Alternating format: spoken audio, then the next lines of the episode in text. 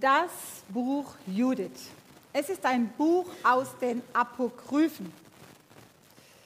Die Bücher aus den Apokryphen, sie sind nicht in der Sammlung der hebräischen Schriften des Alten Testamentes enthalten, sondern es gibt sie nur in griechischer oder in lateinischer Übersetzung. Und die katholische Kirche, sie zählt sie als vollwertige Bücher der Heiligen Schrift auf. Aber in den reformierten Kirchen werden sie nicht im, Sinne als, im vollen Sinne als biblisch anerkannt. Martin Luther, er setzt sie im Druck seiner Bibel deutlich ab. Und er sagt, das sind Bücher, die der Heiligen Schrift nicht gleichgehalten und doch nützlich und gut zu lesen sind. Und so werde ich heute in der Predigt über dieses Buch Judith zunächst den historischen Hintergrund so ein bisschen erläutern. Dann werde ich Judiths Geschichte erzählen. Dabei werde ich mich so an dem Text des Buches, wie will ich sagen, entlang hangen und immer wieder einzelne Textpassagen einbinden. Es wird wie vergangene Woche bei Hager relativ viel Bibeltext wieder sein, aber es ist so köstlich, dass ich ihn euch wirklich nicht vorenthalten möchte. Ich kann es nicht anders sagen. Ja, und abschließend möchte ich da noch zwei Gedanken dazu ausführen, die für euch und für mich natürlich genauso hilfreich sein könnten. Gut, wir beginnen zunächst mit dem historischen Hintergrund. Das Buch Judith, es erzählt die Geschichte der Rettung Israels vor dem König Nebukadnezar. Er wird hier als König von Assyrien bezeichnet mit Regierungssitz in der Hauptstadt Ninive. Das ist zwar historisch falsch, denn wir wissen, dass er der König der Babylonier war. Aber es ist im Sinne der Erzählung insofern richtig, als dieser Nebukadnezar, dieser König, in der jüdischen Tradition so der Inbegriff eines Feindes und der Inbegriff eines Unterdrückers war. Und die Stadt Ninive, das wissen wir aus der Jona-Geschichte, wurde zum Abbild der bösen heidnischen Welt. Gleich zu Beginn des Buches wird deutlich, dass Figuren, dass Orte und auch Ereignisse aus unterschiedlichen Zeiten in einer Erzählung so zusammengebunden werden. Historisch betrachtet gehören sie alle in einen Zeitraum von etwa 600 Jahren israelischer Geschichte. Vom 8., 7. Jahrhundert vor Christus bis etwa zu der Zeit, in der das Buch vermutlich geschrieben wurde, zweites oder erstes Jahrhundert vor Christus. Das Buch, es will einen übergeschichtlichen Sachverhalt, wie will ich sagen, vielleicht so gleichnishaft, ja, gleichnishaft beschreiben. Und als ich das Buch Judith gelesen habe, da musste ich ehrlich gesagt an Asterix und Obelix denken. Wer kennt, ach, nein, besser gefragt, wer kennt Asterix und Obelix nicht? Gibt es niemand, da habe ich mit gerechnet. Ja. Ja, ich musste an die beiden denken und an das gallische Dorf, in dem sie lebten. Es wird umringt von den übermächtigen römischen Legionen und es bleibt doch uneinnehmbar, weil es sich als einziges Dorf in ganz Gallien irgendwie zu wehren weiß. Und die ersten drei Kapitel des Judith-Buches beschreiben tatsächlich eine ähnliche Situation. Nebukadnezar, er hat bereits große Siege errungen und ein großes Reich erkämpft und er schickt nun seinen obersten Heerführer, Holofernes heißt er, den schickt er nach Westen, um dort die restlichen Völker zu unterwerfen. Und da lesen wir im zweiten Kapitel des Buches. So brach er mit seiner ganzen Streitmacht zum Feldzug auf, um die ganze Erde nach Westen hin mit Streitwagen, Reitern und ausgesuchten Fußtruppen zu bedecken. Und der Heerhaufen wuchs gewaltig. Wie die Heuschrecken schlossen sich ihnen Leute an und zahllos zahllos wie der Staub der Erde wurde ihre Menge. Nebukadnezar strebt die Weltherrschaft an. Er möchte selbst als einziger Gott der Welt sich etablieren. Volk um Volk, Stadt um Stadt. Da heißt es wörtlich, Befehl, Furcht und Zittern. Sie ergeben sich freiwillig und werden von ihm erobert. Nur nicht das gallische Dorf, sondern die Israeliten. Nur die Israeliten, sie kapitulieren nicht. Im Gegenteil. Alle Männer in Israel schrien inständig zu Gott und sie demütigten sich selbst mit großer Inbrunst. Und sie blockierten die Straßen, sie besetzten die Bergpässe und sie verschanzten sich in ihren Städten und Dörfern. Vor allem ein Ort rückt ins Zentrum des militärischen Widerstands, weil es von seiner geografischen Lage her ein, einen hohen strategischen Wert, eine hohe strategische Bedeutung hat. Das Ort heißt Betulia. Hier nun in der belagerten Stadt auf der Berghöhe sowie im Lager der Assyrer, im Lager des Holofernes, unten in der Ebene spielt das dramatische Geschehen unserer Geschichte. Betulia wird also belagert von Holofernes und seinem gewaltigen Heer, wie wir das gehört haben. Es wäre doch leicht gewesen, dachte ich, die Stadt zu stürmen und zu erobern mit einer solchen unglaublichen Überzahl. Aber die Assyrer entschieden sich zu einer anderen Strategie. Vielleicht, weil man unnötige Verluste verhindern wollte. Vielleicht aber auch, weil man Respekt hatte. Respekt vor diesen Israeliten und vor ihrem Gott, der ja schon ungeahnte Siege möglich gemacht hatte. Ihr Ruf war ihnen vorausgeeilt. Man kannte zum Beispiel die Geschichte von dem Meer, das Gott für sie geteilt hatte, um sie vor der Streitmacht des Pharaos zu retten. Ja, und daher entschied man sich, die Stadt sozusagen auszutrocknen. Man besetzte die Wasserquellen am Fuß des Berges und es sollte nicht lange dauern und die Menschen in Betulia, sie drohten zu verdursten.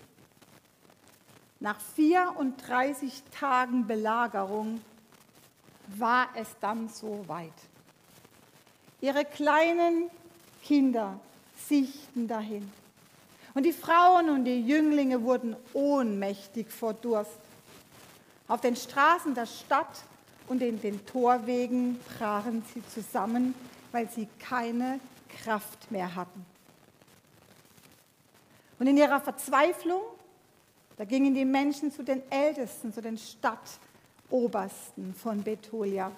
Und sie bedrängten sie, die Stadt dem Holofernes doch auszuliefern, falls Gott sie nicht, falls Gott sie nicht in den nächsten fünf Tagen aus dieser ausweglosen Situation retten würde. Denn es ist besser, sagten sie, es ist besser für uns, ihre Beute zu werden und als Sklaven am Leben zu bleiben, als mit eigenen Augen den Tod unserer Säuglinge, unserer Frauen und Kinder ansehen zu müssen. Und jetzt, in diesem Moment, höchster Spannung, da kommt Judith ins Spiel. Judith, sie ist jung, und sehr attraktiv. Sie ist reich und unabhängig, sie verfügt über ein beträchtliches Vermögen, das ihr ihr Mann Manasse hinterlassen hat. Seit 40 Monaten ist sie verwitwet. Ihr Mann ist an einem Hitzschlag bei der Gerstenernte gestorben. Das wird hier wirklich so beschrieben. Seitdem lebt Judith zurückgezogen und sie genießt in der Stadt ein hohes Ansehen, weil sie sehr fromm ist.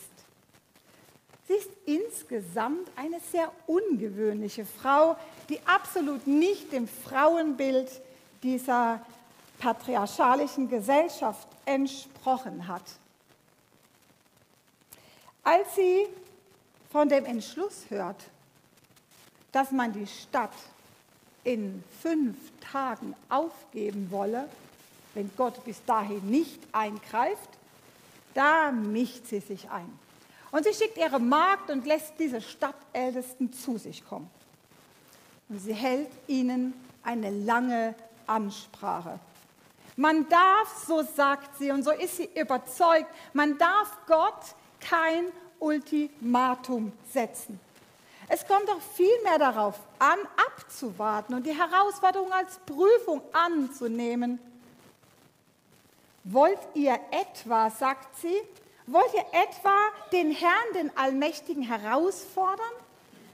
Versucht nicht den Willen unseres Gottes zu erzwingen. Lasst uns auf seine Rettung warten und ihn um Hilfe anrufen. Er wird unsere Stimme erhören, wann es ihm gefällt. Judith, sie tritt hier mit großem Gottvertrauen auf.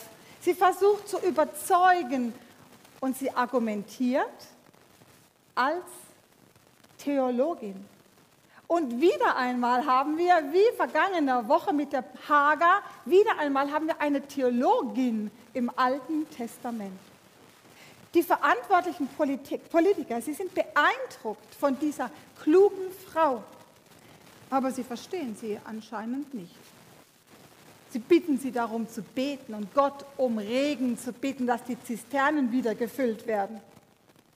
Sie scheinen das entscheidende Handeln ganz allein von Gott zu erwarten, ohne zu erwägen, was sie denn selbst tun könnten. Und jetzt wirkt für mich Judith schon fast ein bisschen genervt, als sie ihnen entgegnet, hört mich an. Ich will eine Tat vollbringen, von der man noch in fernen Zeiten bei den Nachkommen unseres Volkes erzählen wird. Vielleicht entscheidet sich Judith erst genau in diesem Moment, dass sie aktiv werden muss. Sie gibt keine näheren Einzelheiten preis, aber sie scheint schon einen Plan zu haben. Sie scheint einen Plan zu haben und sie bittet Gott, gib meiner schwachen Hand die Kraft zu tun, was ich vorhabe. Brich ihren Hochmut durch die Hand einer Frau. Und ihr Gebet, wir haben gehört, sie war eine starke Beterin. Ihr Gebet, es zieht sich über das ganze neunte Kapitel im Buch. Und es beginnt mit, und sie warf sich auf ihr Angesicht, und es endet mit, lass alle erkennen, dass du der Gott aller Macht und Kraft bist, du allein. Und dann schreitet sie zur Tat. Und sie schreitet zur Tat, indem sie sich erst einmal schön macht. Und das ist auch so wunderbar beschrieben in der Bibel. Sie wusch ihren Leib mit Wasser und salbte sich mit betörendem Balsam, flocht ihre Haare und wand Bänder hinein, zog jene Festkleider an, die sie zu Lebzeiten ihres Mannes Manasse getragen hatte und sie wählte Sandalen für ihre Füße aus und legte Fußkettchen und Armreifen, Fingerringe und Ohrgehänge und all ihr Geschmeide an. So machte sie sich schön, um die Augen der Männer zu blenden. Köstlich. Und das gelang ihr mit ihrer Schönheit, blendete sie schon ihre eigenen Landsleute, als sie durchs Stadttor hinausging. Sie machte sich zusammen mit ihrer Magd ins feindliche assyrische Lager.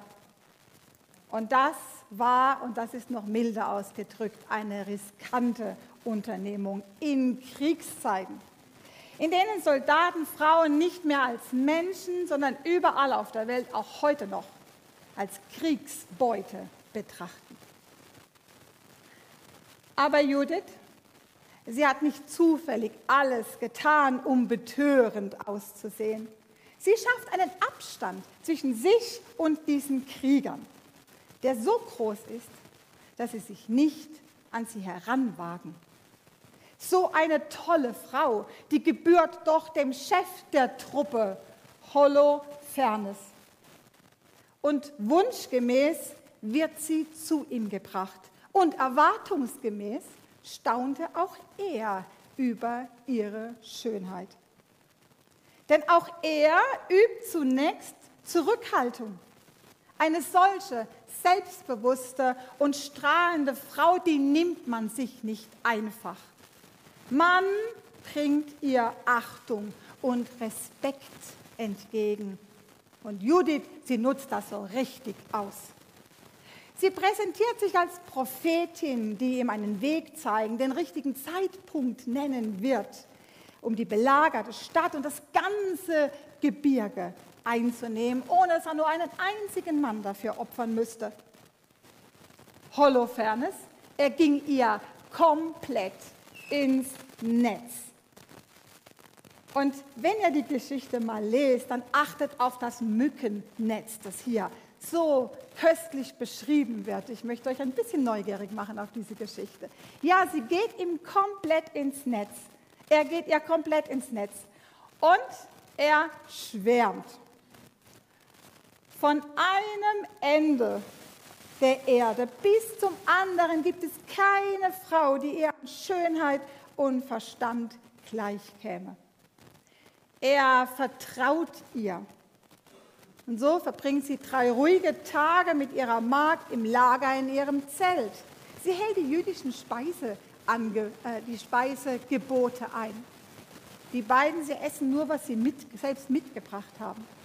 Und sie geht jede Nacht mit ihrer Magd hinaus aus dem Lager, um ihre rituellen Waschungen vorzunehmen und um zu beten. Am vierten Tag aber verliert Holofernes die Geduld und er lädt sie zu sich ins Zelt ein.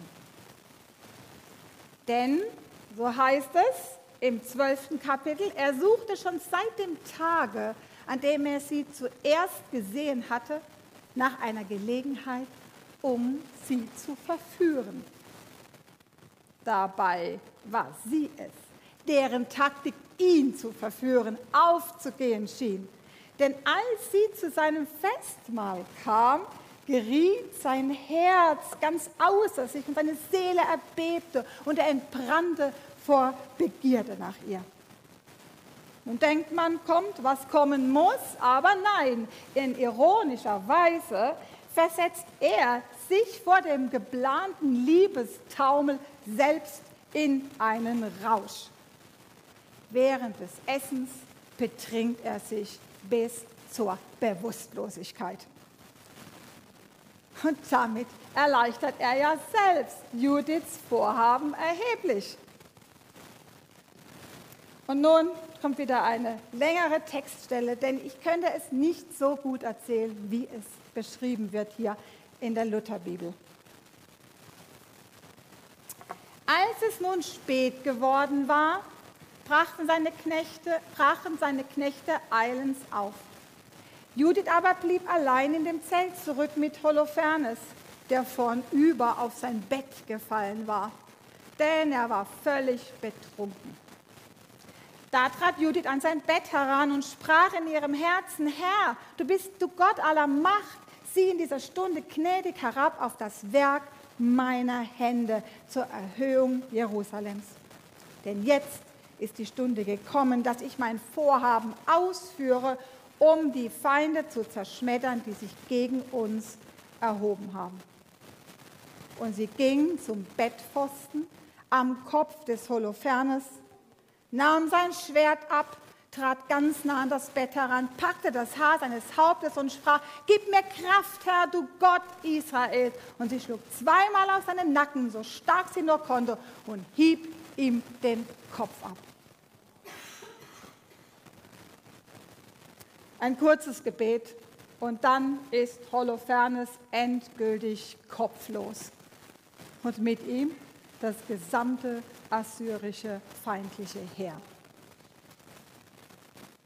Judith, sie bringt diesen Kopf nach Betulia in ihre Heimatstadt und sie spricht mit lauter Stimme, lobt Gott, der unsere Feinde zerschmettert hat in dieser Nacht durch meine Hand. Gott hat ihn erschlagen durch die Hand einer Frau. Und das Ende der Geschichte, es erinnert mich wieder an Asterix und Obelix, wo diese römischen Soldaten doch schon die Flucht ergreifen, wenn sie die beiden von der Ferne kommen sehen. Ja, als man Holofernes am nächsten Morgen ohne Kopf in seinem Zelt findet, da befällt die feindliche Streitmacht Furcht und Zittern, sodass sie völlig kopflos in alle Richtungen auseinanderlaufen und die Flucht ergreifen. Und es ist Judith, die Frau, die ihre Landsleute dann auffordert, den Feinden hinterher zu rennen und ihre Lager zu plündern, wo es reichlich Beute zu machen gibt. 30 Tage sind sie damit beschäftigt. Und Judith, sie erhält viel Anerkennung und wird mit Lob überhäuft. Bis nach Jerusalem führt sie eine singende und tanzende Prozession von Frauen und von Männern an. Und sie flechten Haarkränze aus Ölzweigen, sie tragen sie, sie schmücken sich damit. Und das ist ein Hinweis darauf, wie Judith zur friedensstiftenden Heldin geworden ist. Ja, sie, sie hatte diesen Tyrannenmord, so nennen wir das heute, den hat sie gewagt, um weitere militärische Auseinandersetzungen mit zahllosen Toten zu verhindern. Sie hatte den Mord an einem unrechten Herrscher gewagt und damit Frieden gebracht. Natürlich, das kann man sich vorstellen, ist sie jetzt noch begehrter, aber sie lehnt alle Heiratsangebote ab und sie zieht sich wieder zurück aus der Öffentlichkeit. Und sie schenkt ihrer Magd die Freiheit. Und sie verteilt ihren Besitz an ihre Familie und an die ihres verstorbenen Mannes. Und als sie im Alter von 105 Jahren in ihrem Haus in Betulia stirbt, trauert man sieben Tage lang um sie. Und ihre Geschichte, sie endet mit diesem Satz. Und niemand vermochte die Israeliten in Furcht zu versetzen, solange Judith lebte und weit über ihren Tod hinaus. Ja, was für eine unglaubliche Geschichte. Und ja, was können wir denn heute damit anfangen, außer dass sie uns vielleicht unterhält? Für uns Frauen, finde ich, könnte eine Auslegung ziemlich frustrierend werden, wenn wir anfangen, uns mit Judith zu vergleichen. Ja, und für die Männer könnte man sie vielleicht dahingehend auslegen, dass sie uns Frauen nicht unterschätzen sollten. Und beim Anblick einer, beim Anblick einer schönen Frau nicht den Kopf verlieren sollten. Ja, aber Spaß beiseite. Es gibt unglaublich viele Details zu entdecken. Zum Beispiel die Sandalen, die Judith anzieht. Ich weiß nicht, ob euch das aufgefallen ist in der Beschreibung. Dass sie nicht nur der Zierde dienen, sondern dass es ein Hinweis darauf ist, welchen hohen gesellschaftlichen Rang sie einnimmt. Es ist, finde ich, ein bisschen wie in dem Buch Jona, das ich mal vor zwei Jahren in einer Predigtreihe ausgearbeitet habe.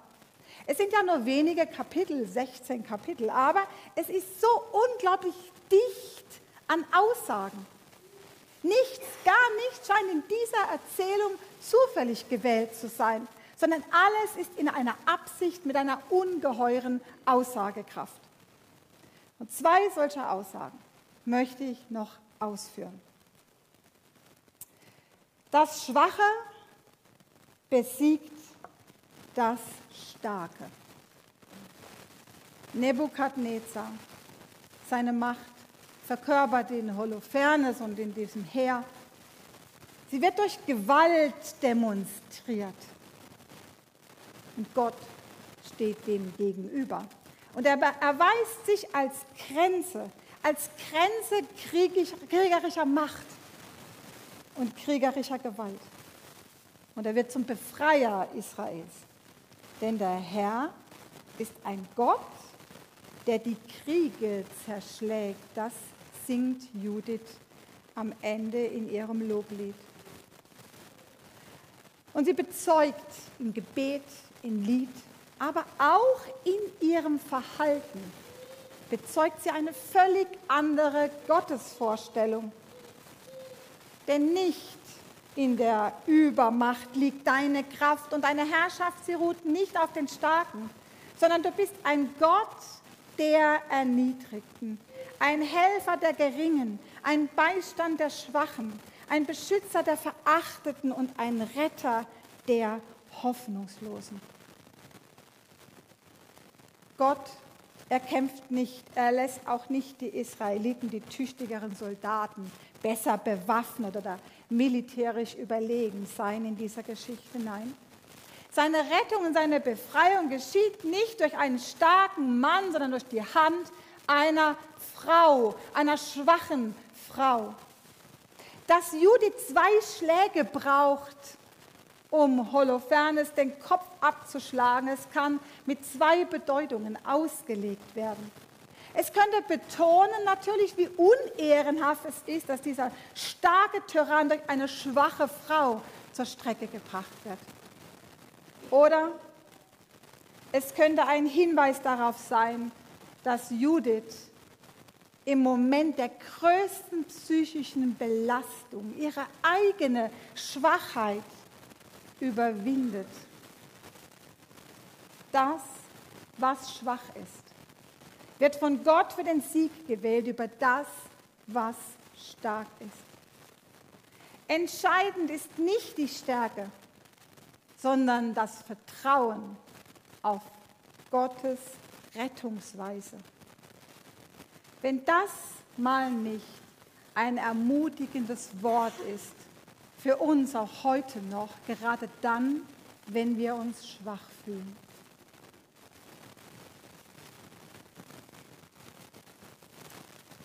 Und der zweite Gedanke, Judith, sie handelt eigenverantwortlich in Abhängigkeit von Gott. Und das hört sich doch ein bisschen nach einem Widerspruch an, oder? Wir möchten selbstständig und verantwortlich leben und handeln und wir möchten doch auch tun, was Gott von uns möchte. Ja, was nun? Ja, wie oft sagen wir denn, wir sollten zuerst beten und Gott fragen, was wir tun sollen und nicht anfangen, etwas zu tun und dann hinterher zu beten und Gott zu bitten, dass er segnet. Habt ihr auch schon gehört, gell?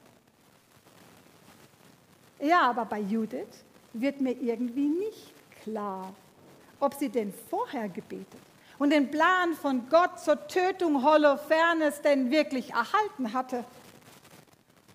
Oder war es gar ihr Plan? War es ihre Idee? Die Idee einer frommen Frau, die sie unter dem Einfluss Gottes bekommen hatte? Denn offensichtlich, ja, war sie mit Gott im Gespräch. Ihre Tat ist in Gebet eingebettet, in ein vorbereitendes, begleitendes und dankendes Gebet. Sie betet, sie fastet und sie bittet Gott um seine Kraft, um seinen Schutz und um seinen Segen für ihr Vorhaben. Und sie dankt und sie lobt Gott, als es ihr gelungen ist. Und sie lässt keinen Zweifel daran, es ist sein Verdienst. Er hat den Sieg errungen durch ihre Hand. Und doch ist sie nicht nur ein Werkzeug Gottes. Ich sehe Judith als eine Frau, die unabhängig und selbstbestimmt lebt, die entschlossen und aus eigener Initiative heraus handelt. Sie denkt und sie handelt strategisch.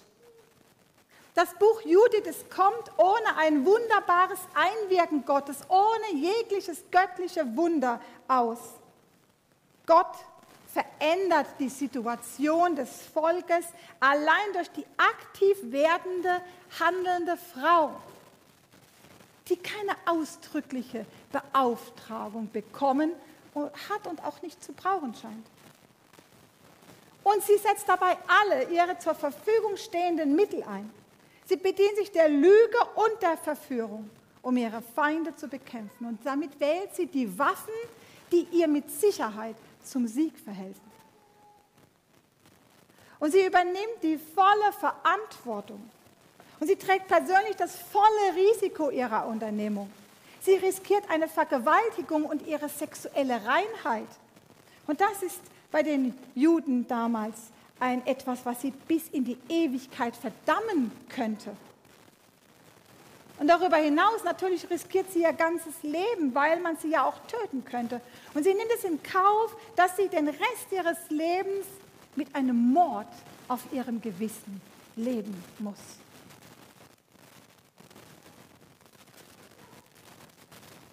Und Judith, sie legte ihren gesamten beträchtlichen Beuteanteil aus dem Lager des Holofernes im Jerusalemer Tempel ab. Sie drückt damit ihre Überzeugung aus, dass das Gelingen der Retten, Rettung im letzten doch nicht ihrem persönlichen, unverzichtbaren Einsatz, sondern Gott allein zu verdanken ist. Es ist Gott, der handelt durch Judiths Handeln. Es ist Gott, der handelt und das ganze Volk durch Judiths Handeln rettet. Rettet und die Glaubensbereitschaft der Israeliten wiederherstellt. Sie waren kurz davor, ihren kompletten Glauben und ihr Gottvertrauen zu verlieren. Ja, Gott will retten aber nicht durch ein plötzliches Auftauchen wie mit so einer Bühnenmaschine im Theater, wo dann im Hintergrund plötzlich etwas von unten nach oben hochfährt. Nein, Gott will retten durch Menschen wie Judith. Durch Menschen wie Judith, die eine Situation erkennen und rettend handeln. Und so frage ich mich zum Schluss, was könnte Gott durch dich und durch mich tun, damit von anderen Menschen ein Unheil abgewendet werden kann? Wie könnte Gott durch dich und durch mich unter den Menschen Frieden stiften? Und bei wem? Ja, bei wem denn könnte eine Bereitschaft zum Glauben hergestellt, vielleicht auch wiederhergestellt werden, durch dein und mein Handeln. Und brauchen wir dazu das Gottvertrauen, die Weisheit, die Stärke, den Mut, die Entschlossenheit, die Eigeninitiative, die Raffinesse, die Aufopferungsbereitschaft einer Judith, ja dann, dann können und dann sollten wir so wie Judith, Gott ganz einfach darum bitten. Amen.